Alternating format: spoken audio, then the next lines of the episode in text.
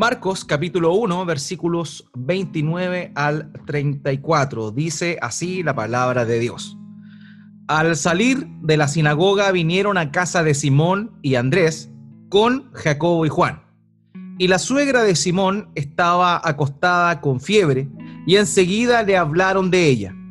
Entonces él se acercó y la tomó de la mano y la levantó e inmediatamente le dejó la fiebre y ella les servía.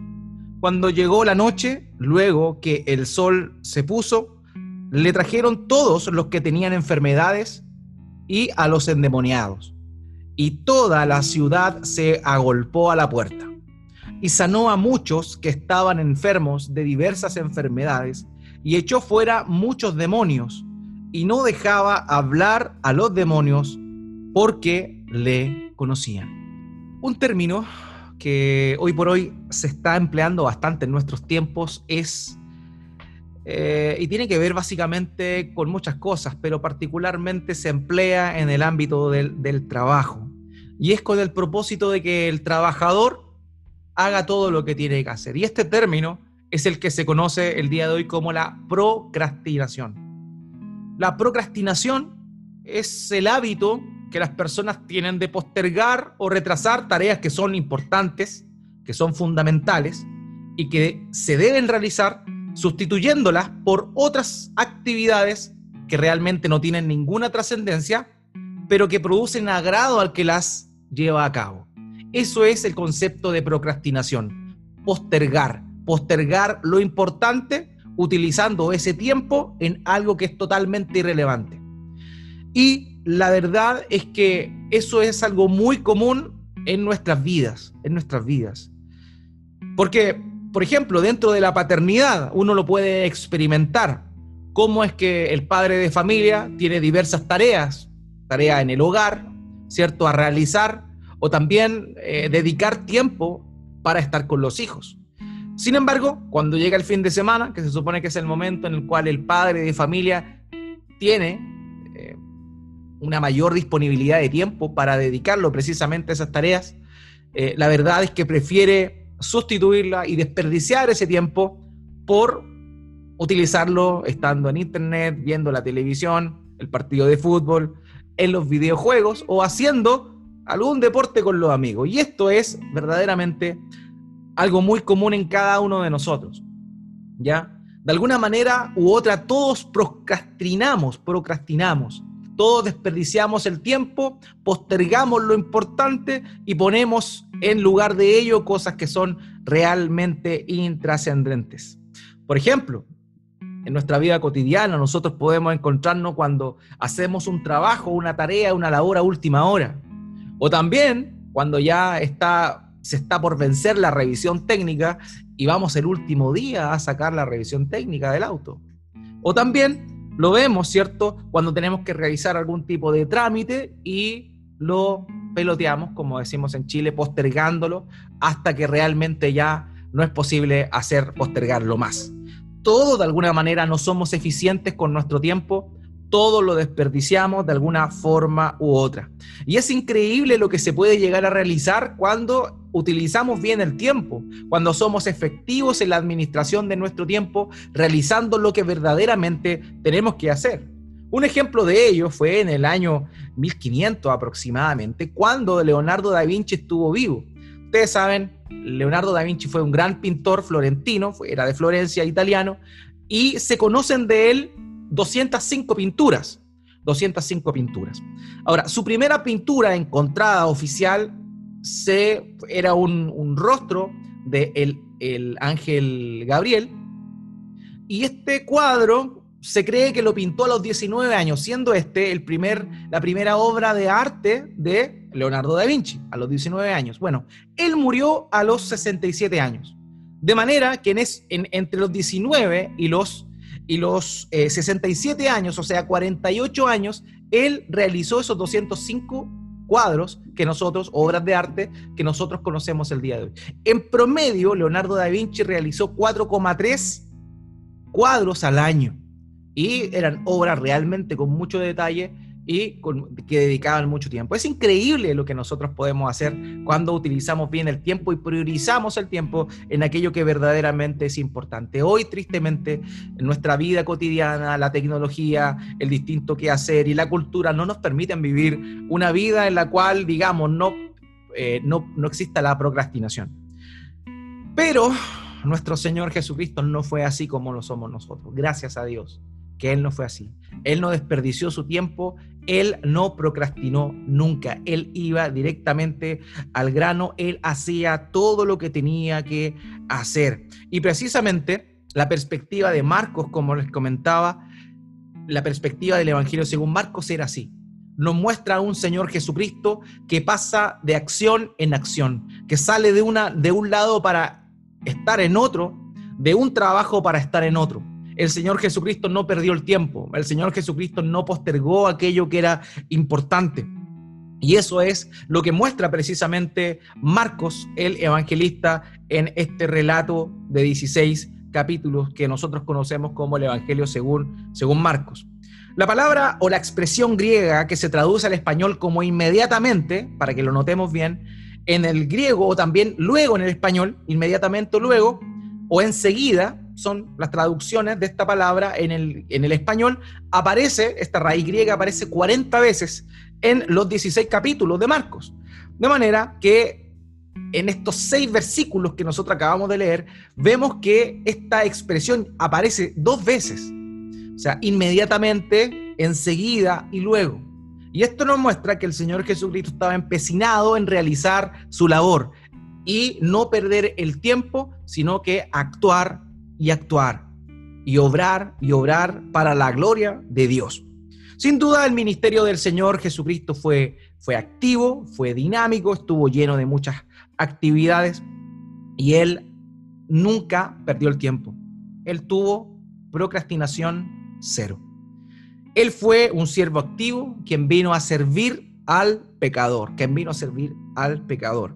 Por eso la prédica de hoy tiene por nombre procrastinación cero y, en ella vamos a ver al Señor Jesucristo no desperdiciando su tiempo, pese a lo intensivo de su día, sino que Él lo dedicaba absolutamente a servir a los pecadores. Y vamos a estar viendo básicamente dos puntos importantes durante esta mañana. En primer lugar, el siervo, el Señor Jesucristo, el servidor que no procrastina, que aprovecha el tiempo, que hace lo que tiene que hacer, realiza dos acciones importantes de acuerdo a este pasaje. La primera es que el Señor cura exteriormente. Eso es lo primero que vamos a estar analizando conforme a el segmento donde nos encontramos con la sanación de la suegra de Pedro. Y en segundo lugar vamos a ver otro detalle importante, que el Señor liberta interiormente. No solo el Señor cura exteriormente el cuerpo, sino que también Él está preocupado de liberar, de dar libertad al interior del individuo. Y eso es básicamente los puntos principales que vamos a estar viendo hoy en función a cómo nuestro Señor de una manera muy ágil llevó a cabo su obra, su ministerio durante esos tres y fracción de años que duró su ministerio público aquí en la tierra. Recordemos, la semana pasada vimos lo que sucedió antes de esto. Vimos que el Señor Jesucristo llegó a la sinagoga un día de reposo. El día de reposo era un día que estaba dedicado exclusivamente para la meditación, la reflexión en la palabra de Dios, en hacer la voluntad de Dios. Eso era el propósito del día de, reposo. Y vemos que la, la costumbre en aquel entonces era que las personas iban a la sinagoga que era un lugar de reunión en el cual se eh, encontraban con los escribas, quienes eran los rabinos, los maestros que leían la ley en el idioma hebreo, la traducían al arameo para explicarle a las personas. Y vimos que el Señor Jesucristo estuvo en la sinagoga enseñando y todos se sorprendían porque tenía este superpoder que mencionamos la semana pasada, que era su autoridad. Él enseñaba con autoridad. Pero además de eso, en ese momento, mientras él estaba enseñando, se manifestó una persona que tenía un demonio. El Señor Jesucristo le hizo callar y liberó a esta persona que se encontraba en esa condición. Ahora bien, el relato que estamos viendo esta, esta mañana continúa consecutivamente a eso. Por eso dice inmediatamente después, luego de que salieron de la sinagoga, Pedro, Simón Pedro, Andrés, Jacobo y Juan se dirigen a dónde? A la casa a la casa de Pedro. Hoy, dentro de los tours que se hacen por, la, por Tierra Santa, por, por Israel, se puede ver, se puede apreciar una de, las de, de las atracciones, precisamente, una, las ruinas de una casa del tiempo del Señor Jesucristo, del ministerio del Señor Jesucristo, que se presume era la casa de Pedro.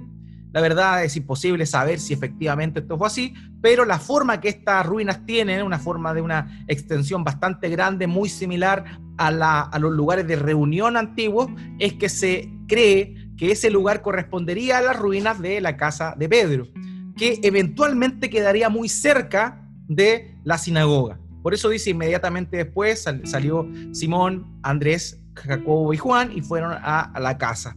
Y dice acá que cuando eh, llegaron a, esa, a ese lugar, a, a esta casa, esta pequeña iglesia que después se convertiría en un centro neurálgico de la, de la fe en aquella zona, es que eh, se encontraron con una noticia, una noticia sobre la suegra de Pedro. Y aquí hay un detalle muy importante que tenemos que que, recabar. Está diciendo que Pedro tenía suegra. Si Pedro tenía suegra, Pedro tenía esposa. Si Pedro tenía esposa, probablemente la tradición señala que tenía por lo menos un hijo. No lo sabemos bien, el relato bíblico no nos da ese detalle. Sin embargo, la, la, tradición señala que por lo menos Pedro tenía un hijo. Ahora, si Pedro estaba casado, si Pedro tenía suegra, eso inmediatamente nos muestra que el celibato del catolicismo romano es una invención que no es parte de los mandamientos de Dios para aquellos que le sirven. El celibato fue instaurado posteriormente, posteriormente, muy probablemente por el Papa Gil de Brando, pero que no estaba antes. Pedro era casado, los apóstoles eran casados. De hecho, en Primera de Corintios, el apóstol Pablo dice que Pedro andaba y viajaba con su esposa. Por tanto, Pedro era un hombre casado, un hombre no soltero y no célibe de acuerdo a lo que la tradición del catolicismo romano ha querido señalar. Eso es un paréntesis que es aclaratorio tal vez para muchos que de pronto pueden venir con una concepción católico romana y que eh, sepan que no es así. La escritura claramente nos muestra que esto no es así. Ahora, cuando llegaron a ese lugar, cuando llegaron a la casa, vimos que la suegra de Pedro se encontraba con fiebre y estaba en cama, de acuerdo a lo que el relato nos señala ahí. Ahora, aquí hay algo que, realmente es importante notar. ¿Una mujer en cama? ¿Una mujer con fiebre en cama? Eso es algo realmente importante porque todos conocemos, por lo menos los que tenemos esposa, los que tenemos madre, sabemos que la mujer tiene una tolerancia al dolor y al sufrimiento que nosotros envidiaríamos, evidentemente. A nosotros nos duele un dedo y no nos podemos levantar. Nosotros, mientras que la mujer es tolerante al dolor, es tolerante a la fiebre y normalmente está trabajando, normalmente está haciendo cosas y la fiebre nunca es un impedimento. De manera que para que la suegra de Pedro haya estado en esta condición, en la cual, en una fiebre que la arrojó a la cama y no le permitía levantarse, levantarse la verdad es que era una fiebre muy, muy alta, no era una fiebre cualquiera. Ahora es importante señalar algo. En el tiempo del Señor Jesucristo, en el tiempo que esto está sucediendo, existía una tradición eh, importante o una concepción cultural con respecto a la fiebre que era que es importante señalar. En ese entonces se consideraba la fiebre no como un síntoma de una enfermedad, sino como una enfermedad propia. La fiebre ya era una enfermedad desde la perspectiva de las personas que se encontraban en ese tiempo. Ahora, para la gente de esa época, no solamente tenía una idea de una enfermedad, sino también de un, de un, tenía un significado teológico, lo que correspondía a una persona que tenía fiebre. Muchos consideraban que la fiebre era una eh, señal de un castigo divino por un pecado particular. Por ejemplo, eso, esa tradición se cimentaría conforme a algunos pasajes de la Escritura, particularmente de la ley de Moisés, donde se señala algo sobre la temperatura. Por ejemplo, en Levítico capítulo 26, versículo 16, dice, yo también haré con vosotros esto, enviaré sobre vosotros terror, extenuación y calentura que consuman los ojos y atormenten el alma, y sembraréis en vano vuestra semilla porque vuestros enemigos la comerán. Aquí está esta, este pasaje, era un empleado por las personas del tiempo del Señor Jesucristo para entender que la fiebre era producto de un castigo del Señor ante la desobediencia. En Deuteronomio capítulo 28, versículo 22, hay una idea muy similar a esta. Dice, Jehová te herirá de tisis, de fiebre, de inflamación y de ardor, con sequía, con calamidad repentina y con añublo, y te perseguirán hasta que perezcas. De manera que dentro del tiempo de nuestro Señor Jesucristo, el tener fiebre era considerado una enfermedad producto de un juicio divino, de, una, de un castigo divino por el pecado. ¿ya? Sin embargo, entendemos nosotros que en sí la enfermedad o, la fiebre, cualquiera esta sea, no es producto de un pecado en específico, sino más bien de una condición de pecado en la cual el ser humano se encuentre. Ahora, cuando nosotros analizamos este pasaje desde la perspectiva de otro evangelista, en este caso Lucas, quien era de oficio médico, en ese tiempo, evidentemente, la medicina no era tan avanzada como lo es ahora. No había una carrera de 10 años para ser médico especialista en alguna, en, alguna, en alguna eh, especialidad, valga la redundancia. Eh, vemos que el oficio del médico fue desarrollado por Lucas, uno de las personas que también eh, plasmó estos eventos en, en, escritos. Y Lucas señala que esta mujer tenía una gran fiebre. Hay algunos comentaristas que dicen que probablemente una opción es que esta mujer, por la forma en la cual esta fiebre era muy intensa y la derribó y la dejó en cama, haya eh, sido malaria. Una de las opciones que algunos comentaristas señalan. ¿Por qué malaria? Porque en el lago de Galilea, lugar donde ellos estaban muy cerca, eh, habían lugares donde había mucho, mucho lodo, mucha, mucho pantano, y eso era una incubadora del virus de la malaria. Ahora bien, dentro de este relato, dentro de este relato de la enfermedad de la suegra de Pedro y de la sanidad de la suegra de Pedro, un evento que para nosotros tal vez no, dentro de nuestra perspectiva no es tan importante. Una fiebre, una fiebre le da a cualquiera hoy en día. Nos refiamos y nos da fiebre. Cualquier cosa nos da fiebre. Entonces, eh, para nosotros no es tan importante, pero en esa época era algo muy, pero muy importante. Ahora, dentro de esto, de esta acción, vamos a reflexionar en algunos puntos. Lo primero es que cuando las personas que estaban en la casa, probablemente la esposa de Pedro, se dieron cuenta que Jesús había llegado con Pedro, Andrés, Jacob y Juan, lo primero que hacen, de acuerdo al texto, es que le contaron al Señor. Dice el texto aquí que la suegra estaba eh, dice, lo leo literalmente, dice, y la suegra de Simón estaba acostada con fiebre y enseguida, enseguida le hablaron de ella. O sea, apenas el Señor Jesucristo pisó la casa de Pedro, lo primero que hicieron fue decirle que la suegra de Pedro se encontraba precisamente con esta, esta enfermedad. Entonces, esto es algo importante porque nos muestra un, un principio.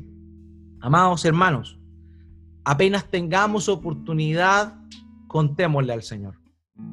Cualquier dolor, cualquier aflicción que podamos nosotros estar pasando o que puede estar pasando alguien que estimamos, que queremos, lo primero que debemos hacer es contarle al Señor Jesucristo. Esto fue lo que hicieron estas personas que se encontraban en casa. Lo primero que hicieron fue decirle al Señor que la suegra de Pedro estaba enferma. Hermanos, lo primero que debemos hacer ante cualquier situación, ante cualquier noticia, es presentarla al Señor en oración. Hoy no tenemos la posibilidad de tener Cristo a Cristo cara a cara, pero sabemos que Él oye nuestro clamor por medio de la oración. Así que, amados, es importante tener este principio que vemos en la palabra aquí. Ellos inmediatamente le dijeron a el Señor que la suegra de Pedro necesitaba atención. Amados, que esa sea nuestra primera reacción. Nuestra primera reacción muchas veces es intentar solucionar los problemas por nosotros mismos. ¿Qué haríamos nosotros en esa situación? Imaginemos el contexto. Eh, dejamos a nuestra, a nuestra suegra en casa, fuimos a la iglesia, llegamos a casa y encontramos a la suegra con fiebre. ¿Qué haríamos nosotros en, este, en nuestro tiempo? Lo primero, démosle un ibuprofeno para que le bajemos la fiebre o démosle paracetamol para que le bajemos la fiebre. Pero la respuesta de ellos, evidentemente no tenían esos medios, pero la respuesta natural de quienes estaban en casa de Pedro fue contarle esa situación al Señor. Hermano, nosotros debemos presentar todo en oración, todo en oración, por muy mínimo que sea, hasta una fiebre, hasta una fiebre. Con, presentémosela al Señor, acudamos a Él. Y eso es una práctica hermosa que muestra dependencia. Muchas veces mostramos dependencia de Dios en cosas que son para nosotros imposibles, pero en aquellas cosas que, que, ya mm, se nos escapan de las manos es cuando recién acudimos a Dios. Hermanos, acudamos a Dios siempre, en todo momento, incluso por una fiebre. Eso es lo primero que podemos nosotros extraer de este relato que acabamos de leer. En segundo lugar, como les comenté, existe una relación eh, entre lo que es la enfermedad y lo que es el pecado. Eso es lo segundo que nosotros podemos contemplar acá. Como les dije, las personas en ese tiempo consideraban que una fiebre era producto del pecado. Y evidentemente el ser humano no se enfermaría si no fuera por el pecado de Adán. Antes de que Adán y Eva pecaran, la enfermedad no existía. No existía. De manera que es importante que recordemos esto. Enfermamos, nuestro cuerpo enferma por culpa del pecado. No del pecado personal, aunque claramente pueden haber casos en los cuales el pecado personal, un pecado específico, genera algún tipo de enfermedad. Tal es el caso del VIH, por ejemplo, del, SIDA, del virus de inmunodeficiencia adquirida, el síndrome de inmunodeficiencia adquirida. El virus el, del VIH nos muestra claramente la repercusión o el fruto de un pecado. Pero en sí, toda la enfermedad que nosotros tenemos viene a producto de la condición de pecado en la cual nosotros nos encontramos. Por eso el ser humano enferma. Por eso el ser humano enferma. La enfermedad está ligada al pecado. Enfermamos porque pecamos. Y pecamos porque somos pecadores. Nacimos en una condición de pecado. Un autor señaló lo siguiente con respecto a esto. Él dijo, la enfermedad, el sufrimiento y la realidad de la muerte sirven como recordatorios dolorosos del hecho ineludible de que residimos en un planeta caído. Amados, eso es una verdad. Enfermamos. ¿Por qué? Porque estamos en un planeta caído a causa del pecado. El dolor, la enfermedad y la muerte nos recuerdan los débiles que somos somos débiles. Y desde el momento que nacemos, comenzamos a morir. Comenzamos a morir. Hay un proceso celular que nos muestra que evidentemente desde que nacemos, el nivel celular comienza a decaer hasta el punto en que la vejez ya no hay regeneración de nuestras células y morimos. O sea, la enfermedad, el dolor, es producto de nuestra condición de pecado. Y eso no lo debemos olvidar nunca. En este caso, la suegra de Pedro enfermó. Todos enfermamos. ¿Y por qué razón? Porque estamos en una condición de pecado, producto de lo que Adán hizo y reforzado con nuestros pecados personales. En tercer lugar, lo que podemos apreciar dentro de esta sección donde vemos que el Señor Jesucristo cura exteriormente a la suegra de Pedro es la cercanía con la cual nuestro Señor Jesucristo trata al que está sufriendo. En el versículo 31, por favor acompáñeme ahí, versículo 31, dice, entonces Él se acercó y la tomó de la mano y la levantó e inmediatamente le dejó la fiebre. Notemos acá cómo el Señor tiene esta capacidad de y este anhelo de involucrarse con aquel que está sufriendo. Y por ese motivo también es que Él se hizo hombre, se humilló a sí mismo y estuvo entre los pecadores. Y esta es una tónica que vamos a estar viendo también más adelante. El Señor Jesucristo se involucra, el Señor Jesucristo es mucho más que empático. La empatía simplemente significa eh, compadecerme del dolor ajeno. Mientras que el Señor Jesucristo lo que hizo fue asumir el dolor ajeno. Y el Señor Jesucristo es mucho más que un simple hombre que tuvo empatía para con el pecador.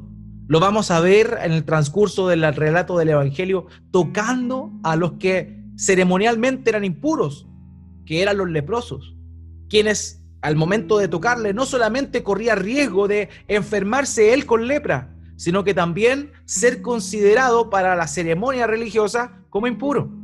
Pero al Señor Jesucristo no le interesaba eso. Él tenía el deseo de involucrarse. Él tenía el deseo de cargar, de ser partícipe del dolor, de la enfermedad y del pecado de aquellas personas. No del pecado en el sentido de, de, hacerse partícipe del pecado, sino de la consecuencia que el pecado le había acarreado a aquella persona ante la cual estaba derramando su misericordia. En este caso, de una manera muy cariñosa, Él se acercó, atento, y resuelve los problemas de salud de esta mujer. Vemos los verbos descritos aquí y realmente notamos esa cercanía que él tiene. Él dice, se acercó, se acercó a ella, una proximidad estando cerca de ella, la tomó, es decir, la tocó y la levantó. Eso es lo que hace nuestro Señor Jesucristo siempre. La NBI tiene una forma muy interesante de decirlo. La NBI dice, la nueva versión internacional, dice, Él se acercó a la cama, la tomó de la mano y la ayudó a sentarse. Él es un Mesías contacto. Él es un Mesías que se identifica. Él es un Mesías que toca personalmente y se involucra con el dolor de aquellos que va a eh, bendecir. Así que vemos cómo el Señor Jesucristo aquí llevó a cabo su misión. Ahora, es importante señalar algo. El ministerio del Señor, pese a que está repleto de testimonios de sanidades y de actos milagrosos, tuvo como principal objetivo traer la salvación del ser humano. Ese fue el propósito principal de el ministerio de nuestro Señor Jesucristo. Él trajo la salvación al alma del pecador. ¿Por qué razón? Porque esta, esto tenía consecuencia, una consecuencia eterna. Dios envió a su Hijo Jesucristo para salvar a los pecadores de una muerte espiritual eterna. Pero también la sanidad física fue parte de su ministerio. Fue parte de su ministerio. Él también dedicó tiempo a la sanidad de algunas personas que se encontraban aquejadas en ese entonces, cumpliendo de esa forma lo que el profeta Isaías en muchas oportunidades señaló con respecto a la labor que iba a venir a desarrollar el Mesías. Uno de esos pasajes es Isaías capítulo 29, versículo 18, donde dice, en aquel tiempo los sordos oirán la palabra del libro y los ojos de los ciegos verán en medio de la oscuridad y de las tinieblas. Ahí se nos habla claramente de cómo el Señor iba a venir a traer esa salud, iba a traer sanidad a los ojos de los ciegos y a los oídos de los sordos. Así es como anduvo el Señor, trayendo sanidad, trayendo sanidad física al cuerpo de muchas personas que se encontraron con Él.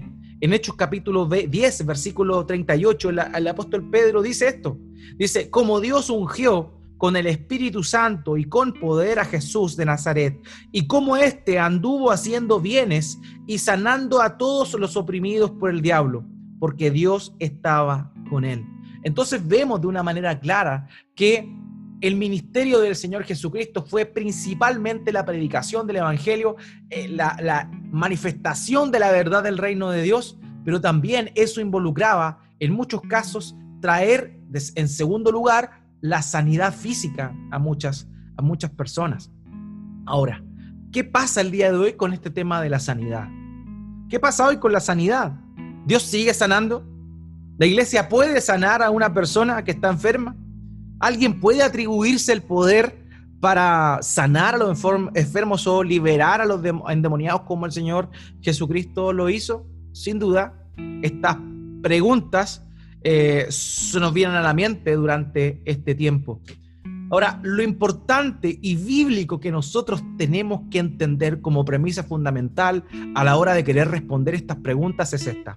Hebreos 13:8. ¿Qué dice Hebreos 13:8? Dice, Jesucristo es el mismo ayer y hoy y por los siglos. Amados, el Señor Jesucristo no cambia. El Señor Jesucristo no cambia. Y el Señor Jesucristo sanó ayer, sana hoy, sanará mañana. Porque Él es el mismo ayer y hoy y por los siglos. Él no cambia. Él es inmutable. El Señor sigue sanando hoy. De la misma manera que en el pasado, de forma secundaria, evidentemente, porque lo principal es la proclamación del Evangelio, sigue siendo la salvación de la alma de los pecadores, pero también Dios sigue sanando hoy. Y quien diga que Dios no sigue sanando hoy es un mentiroso. Evidentemente Dios utiliza diversos medios para traer la sanidad a algunas personas, pero Dios es el mismo, Jesucristo es el mismo, ayer y hoy y por los siglos. Tristemente hoy dentro de la iglesia nosotros vemos dos extremos, ¿cierto? Por un lado tenemos aquellos que deslegitiman a Dios, vemos aquellos que, que quitan la trascendencia del poder de Dios y supeditan esta manifestación de sanidad de parte del Señor Jesucristo a la época en la cual Él estuvo en la tierra. O sea, hay algunos hermanos cristianos, y quizás algunos ni siquiera lo son, que dicen que en realidad estas señales de sanidad fueron para aquel tiempo simplemente, que era una corroboración de la labor mesiánica de el Señor Jesucristo. Y que sus discípulos continuaron con estos actos de sanación, pero que esto era solamente para ese tiempo en el cual el Señor estuvo presente ahí. ¿Qué dijo el Señor Jesucristo? El Señor Jesucristo dijo, arrepentidos y convertidos porque el reino de los cielos se ha acercado. El reino de los cielos se acercó, el rey del cielo vino. Y desde ese momento nosotros estamos viviendo una nueva era. Nosotros estamos viviendo una era de tensión entre la era anterior, la era presente, y lo que será la era venidera, o la edad venidera, o el siglo venidero, como le llama el mismo Señor Jesucristo en su palabra. Ahora bien, desde que el Señor Jesucristo vino, Él vino a traer libertad y paulatinamente como una como la levadura leuda la masa, de esa misma manera es que el reino de los cielos comienza a crecer en este mundo. Por tanto, no podemos nosotros señalar que la sanidad era solamente para el tiempo de antaño, era para cuando el Señor Jesucristo estuvo en este mundo y para sus discípulos. No, hoy sigue el Señor Jesucristo sanando, sigue sanando. Ahora bien, por otro lado, por otro lado, tenemos a aquellos pseudo cristianos que señalan o dicen tener, se creen superapóstoles, superprofetas, y dicen tener ellos el don para sanar a las personas. Y no todos los casos, pero la gran mayoría y los más conocidos normalmente están asociados a pedir dinero. ¿Qué hacen ellos? Dios te va a sanar, pero tú pacta con Dios, tú ofrenda, que tu ofrenda sea grande, que tu ofrenda sea conforme a tu fe. Entonces, ¿qué hacen? Obligan a las personas a dar dinero a cambio de ser sanados. Y eso es una mentira tremenda. Es una mentira tremenda. Aquí vemos el otro polo, el polo opuesto. Unos mitifican completamente que el Señor Jesucristo puede sanar y por otro lado otros se aprovechan de, de manera fraudulenta de las personas con el propósito de sacarle dinero. Y cuando la gente da el dinero, ellos oran por estos falsos profetas, maestros, pastores, oran por estas personas y estas no sanan, ¿qué hacen? Le echan la culpa a la fe de la persona, te faltó la fe.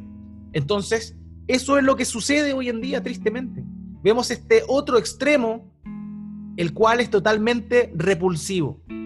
Hermanos, ¿qué dice la Biblia? La Biblia dice que quien sanó es Cristo.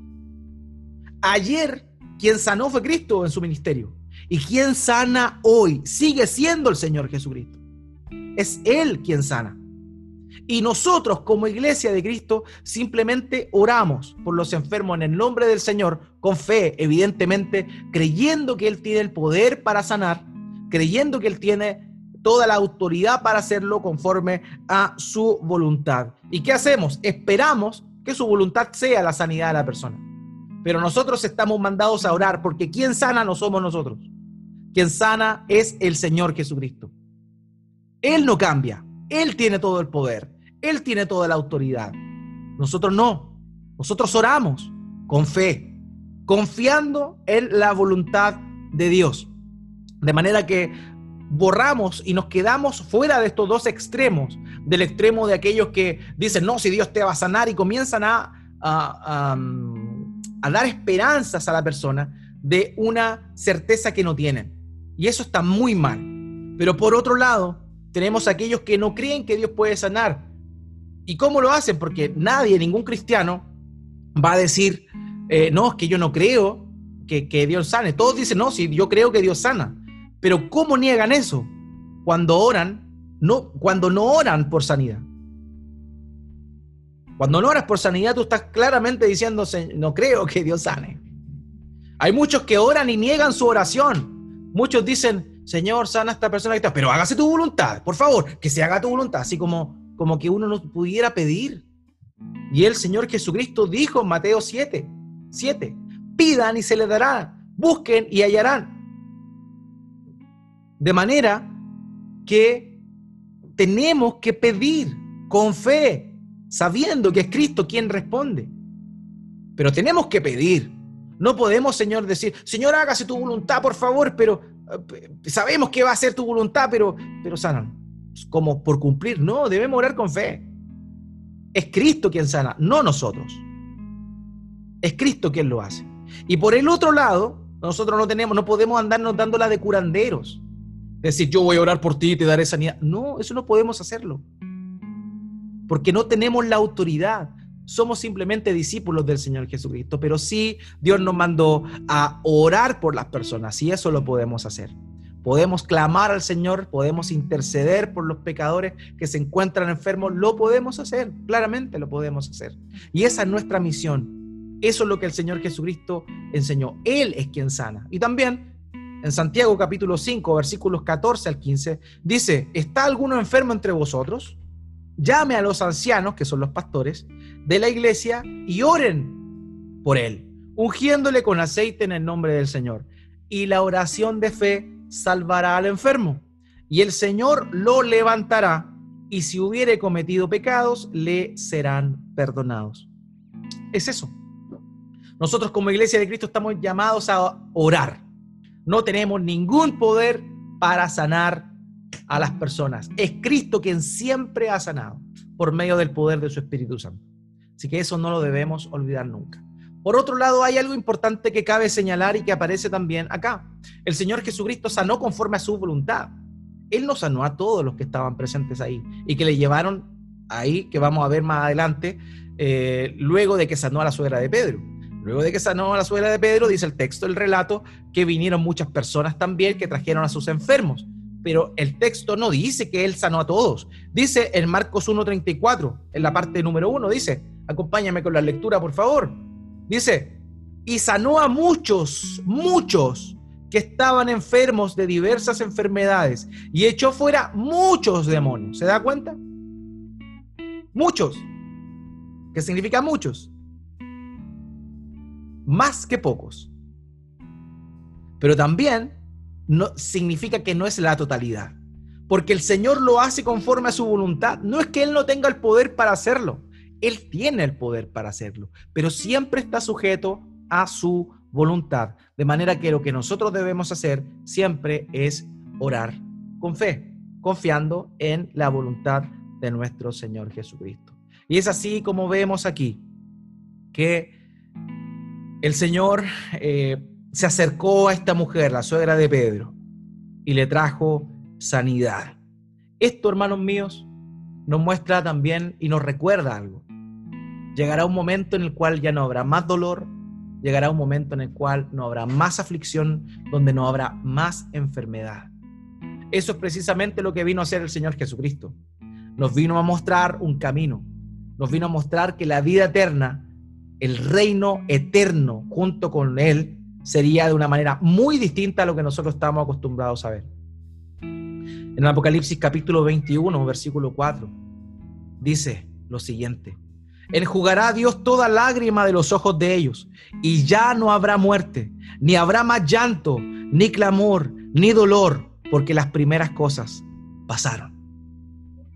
Que el Señor Jesucristo haya sanado en ese tiempo, que hoy por hoy sane, pese a que sabemos que todos moriremos. Es un adelanto de aquella gloria eterna que tendremos por la eternidad en aquel cielo nuevo y tierra nueva, donde ya no habrá más llanto, ni clamor, ni dolor, porque las primeras cosas pasaron. El Señor Jesucristo vino a darnos un aperitivo de lo que sería la eternidad. Y aquí también, en nuestra época, también da aperitivos de lo que será la eternidad, trayendo sanidad en muchos casos cuando hay oración de por medio. El cuarto elemento que vemos nosotros en la sanidad de, eh, esta enfermedad, de que el Señor cura exteriormente a la suegra de Pedro, es que la gracia tiene como fruto o debe tener como fruto la gratitud.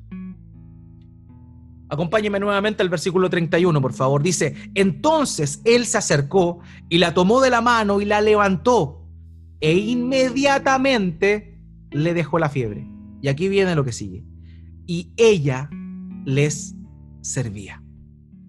La respuesta de la suegra de Pedro fue increíble, fue increíble. Ella estaba postrada, rendida, una mujer así, yo ya les decía, es algo extraño, estaba muy mal, pero cuando el Señor se acerca, la toma y la incorpora, la levanta, inmediatamente la fiebre la deja y ella se reincorporó y ella podría haber dicho, oh, realmente me siento bien, pero estuve muy mal, así que voy a cuidarme, voy a guardarme, voy a tener ciertas, ciertos cuidados para no volver a caer en ese estado la recaída, como le llamamos nosotros. Muchas veces cuando estamos enfermos y salimos, tenemos cuidado porque puede venir la recaída. La suegra de Pedro no tuvo cuidado de la recaída. No, la gratitud que ella tuvo en ese mismo momento la llevó a servirles.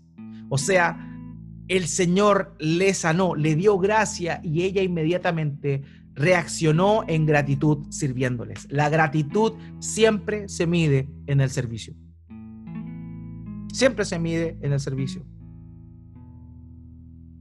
Ahora, no olvidemos lo que pasa después. Ella estaba recién recuperada, comenzó a servir al Señor Jesucristo, pero horas más tarde, su casa, la puerta de su casa, se agolparían personas trayéndole enfermo al Señor.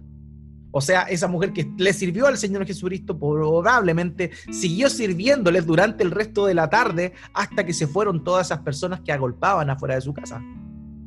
Y claramente lo debe haber hecho de buena voluntad.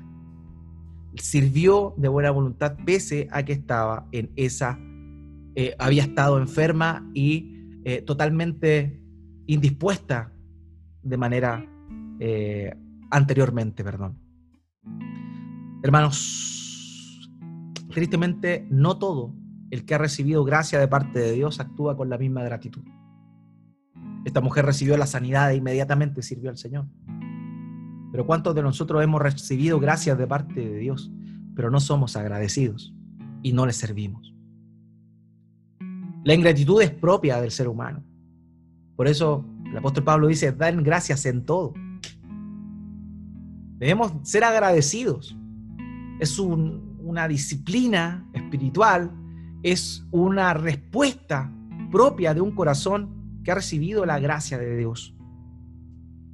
La gratitud. No olvidemos cuando el Señor Jesucristo sanó a diez leprosos que se encontraban en un lugar y solamente uno regresó para dar gracias a nuestro Señor. La ingratitud es propia del ser humano. Sin embargo, la respuesta correcta a la gracia es la gratitud y el servicio. Hermanos, debemos ser agradecidos y disponernos a servir. Quien nos sirve, nos sirve, como dice el dicho.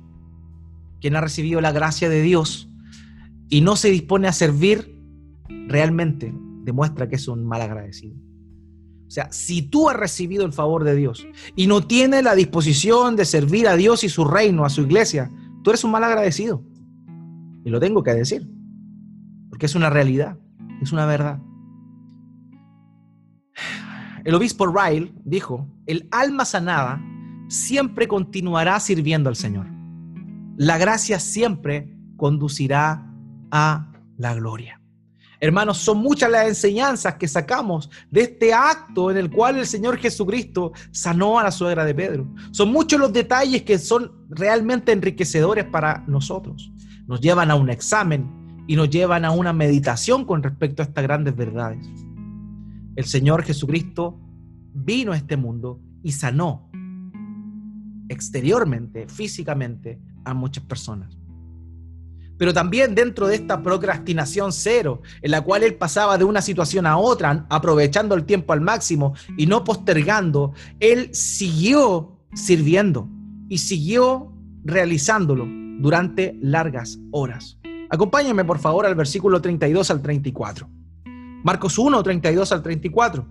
Cuando llegó la noche, luego que el sol se puso, le trajeron todos los que tenían enfermedades y a los endemoniados. Y a toda la ciudad se agolpó a la puerta y sanó a muchos que estaban enfermos de diversas enfermedades y echó fuera muchos demonios y no dejaba hablar a los demonios porque le conocían. Amados hermanos, este era un día común en la vida del Señor Jesucristo.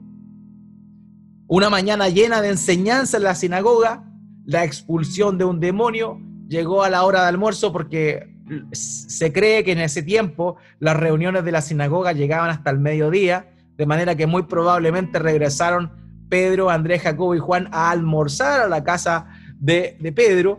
Y vemos que se encuentra con este escenario de la suegra de Pedro enferma, luego de haber enseñado toda la mañana, luego de haber expulsado un demonio, sana la suegra de Pedro. Por si fuera poco, cuando ya comienza a anochecer, se agolpa en la puerta de la casa de Pedro multitudes por enfermos y endemoniados para que Él les sirviera. Así era un día del Señor Jesucristo. Bastante trabajo.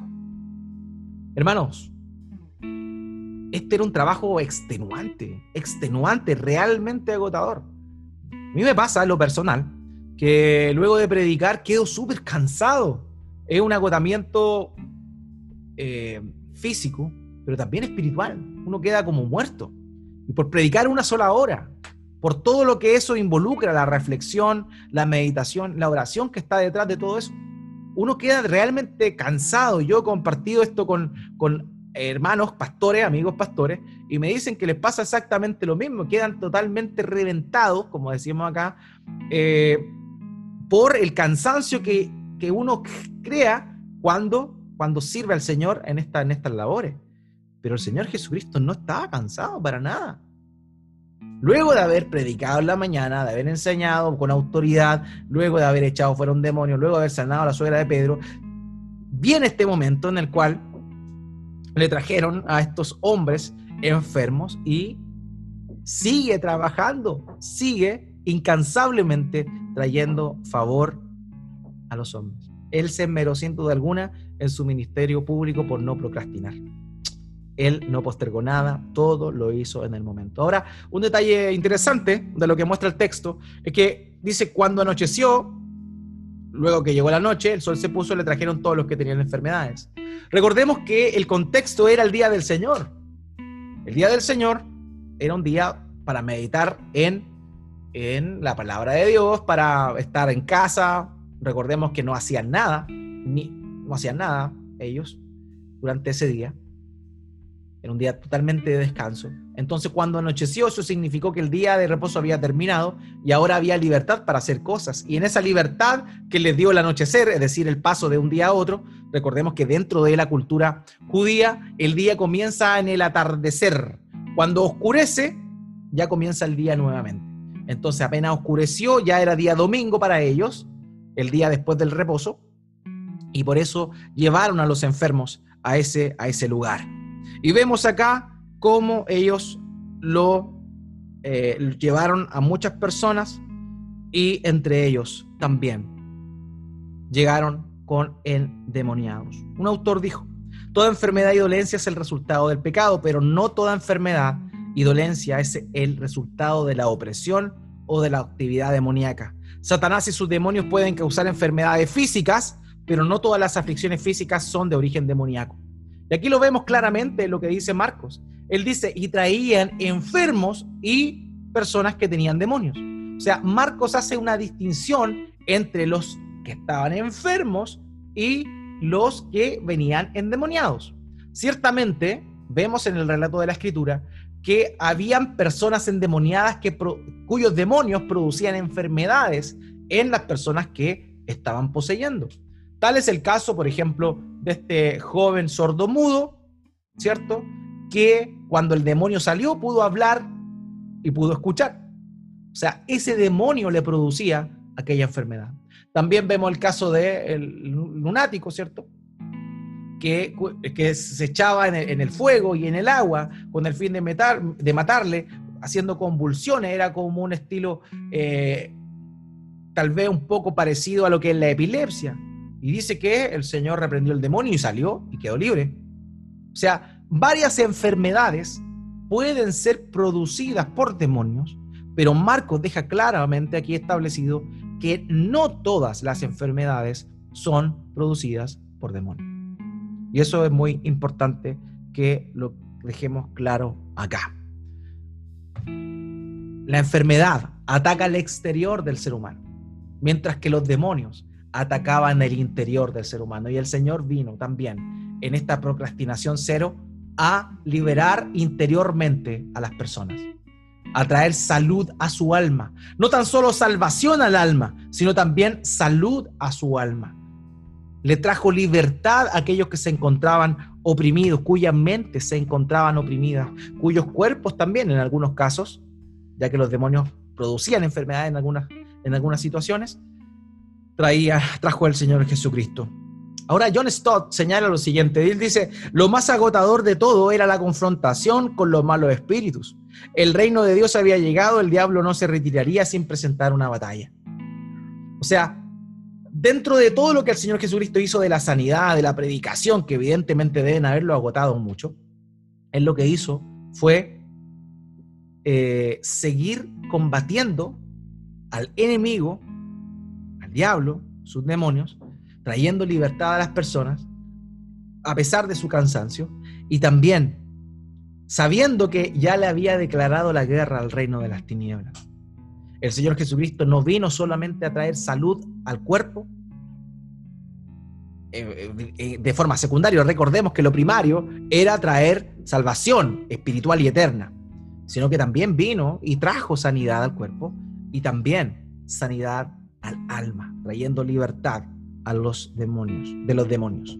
Ryle dijo, el alma enferma por el pecado no es simplemente curada y después abandonada. También se le entrega un nuevo corazón y un espíritu recto y se le capacita para vivir como le agrada a Dios. Vemos acá la enfermedad. Vemos acá también la opresión demoníaca en las almas, en la mente de las personas. El Señor Jesucristo trajo libertad física, pero también libertad al alma. Hoy nosotros no tenemos ese poder. Hoy nosotros confiamos en que el Señor Jesucristo lo tiene y oramos a nuestro Dios para que por intermedio de su Espíritu Santo permita que en ocasiones traiga salud a las personas, pero también por libertad aquellas almas que se encuentran oprimidas por demonios. Como lo mencionamos la semana pasada, es una realidad. Pero lo importante aquí es que podamos entender que lo primero que debemos hacer siempre es acudir a nuestro Señor, el primero y el único que puede traer solución a estos problemas, ya sea de físicamente o también espiritualmente. Un autor dijo, Nadie puede libre, liberarnos de forma tan eficaz como Él. Nadie tiene tanta compasión y tanto deseo de liberar. Cuando Jacob tuvo problemas, se volvió en primer lugar a Dios. Líbrame ahora de la mano de mi hermano, dijo él. Cuando Ezequías estaba en dificultades, primero extendió las cartas de Sennacherib delante del Señor y dijo, sálvanos, te ruego de su mano. Cuando Lázaro cayó enfermo, sus hermanas enviaron inmediatamente a buscar a Jesús. Señor, he aquí, el que amas está enfermo. Por tanto, nosotros, hermanos, hermanos, hagamos lo mismo y acudamos a nuestro Señor, el único que trae salvación, que es lo más importante, la salvación de nuestras almas, la salvación del pecador, pero también, conforme a su voluntad, trae sanidad y liberación al alma que se encuentra oprimida. Amados hermanos, debemos nosotros vivir la vida, vivir nuestra vida pública como el Señor Jesucristo la vivió. El Señor comenzó su ministerio público luego de que Juan el Bautista fue apresado. Nuestro ministerio público comenzó en el mismo momento en que nuestro Señor Jesucristo nos alcanzó, nos regeneró y nos dio vida, vida nueva. Nosotros hoy por hoy, hasta el día de nuestra muerte, estamos en nuestro ministerio público. Y tenemos la responsabilidad de predicar el Evangelio del Señor Jesucristo. Y también tenemos la responsabilidad de orar, de interceder por aquellos que se encuentran enfermos físicamente y también por aquellos que se encuentran atribulados mentalmente por medio de las fuerzas de las tinieblas. Amados, no debemos olvidar eso. Ese es parte de nuestro ministerio también. Estar siempre meditando, sirviendo a los demás, con la predicación del Evangelio y también de manera secundaria, pero no por ser secundaria debemos sacarla de la ecuación. Muchas veces nosotros nos encargamos simplemente de predicarle a las personas de Cristo y que, y que le conozcan y que alcancen salvación, lo cual está muy bien y es nuestro llamado principal. Pero también, también, amados, tenemos una responsabilidad secundaria, que es rogar a Cristo por que conforme, para que conforme a su voluntad traiga salud y también traiga el liberación aquellos que se encuentran oprimidos por la fuerza de las tinieblas. Ese es nuestro llamado a ser como Cristo, a llevar a la gente a Cristo, porque Cristo es el que salva, Cristo es el que sana y Cristo es el que liberta. Y nosotros estamos llamados a proclamar ese mensaje, el mensaje de la cruz y el mensaje de esperanza y de confianza en nuestro Dios. Amados, que esta semana el Señor nos motive a meditar en estos puntos que hemos mencionado. Confianza en Él en todo momento, por muy pequeño que sea. En todo momento. Y también nuestra misión de proclamar el Evangelio. No procrastinemos tiempo, hermano. No posterguemos lo importante. No posterguemos la misión que el Señor Jesucristo nos ha encomendado. Sino que realmente enfoquémonos en hacer lo que Él nos ordenó. El Señor bendiga nuestras vidas por medio de su palabra.